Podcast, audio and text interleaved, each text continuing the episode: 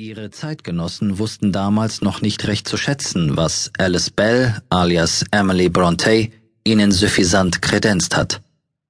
Es sprengte ein bisschen den vornehmen Rahmen der viktorianisch angehauchten, wurde hier und da gar brüsk zurückgewiesen, obwohl so mancher es insgeheim verschlungen haben dürfte.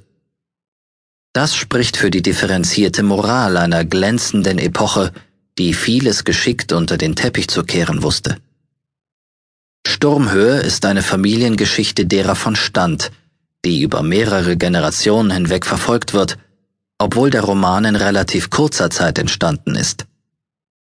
Da muss wohl eine ganze Menge an Erfahrung im bereits fortgeschrittenen Alter der Autorin vorgelegen haben, die dessen rasche Entwicklung begünstigte.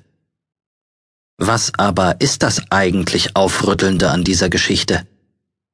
Auf Anhieb fällt es schwer danach zu suchen, es sei denn, die davon Betroffenen fühlten sich erwischt, als wäre ihnen ein Spiegel vorgehalten worden. Skandalös ist zunächst einmal vielleicht, dass ein Straßenjunge Aufnahme in eine angesehene Verwandtschaft findet. Skandalös ist vor allem, wie er behandelt wird, nachdem sein Gönner verstirbt.